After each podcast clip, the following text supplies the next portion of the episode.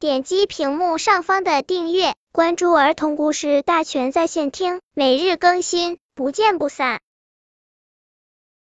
本片故事的名字是《两颗燃烧的小星星》。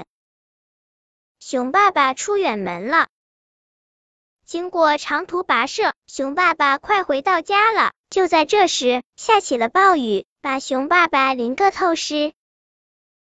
他一边走一边抹着从额头上淌下的雨水和汗水。熊爸爸已经看到了自己的屋子，他又饿又乏，几乎倒下。可是他再仔细一看，屋里亮着灯，在被照的明晃晃的窗玻璃上，熊爸爸看到了一团熟悉的黑影和两颗小星星。那团黑影一动也不动，仿佛是粘在玻璃上的。熊爸爸心里涌起了一股暖流，熊爸爸的眼睛有点湿润了。熊爸爸浑身使劲儿的又走了起来。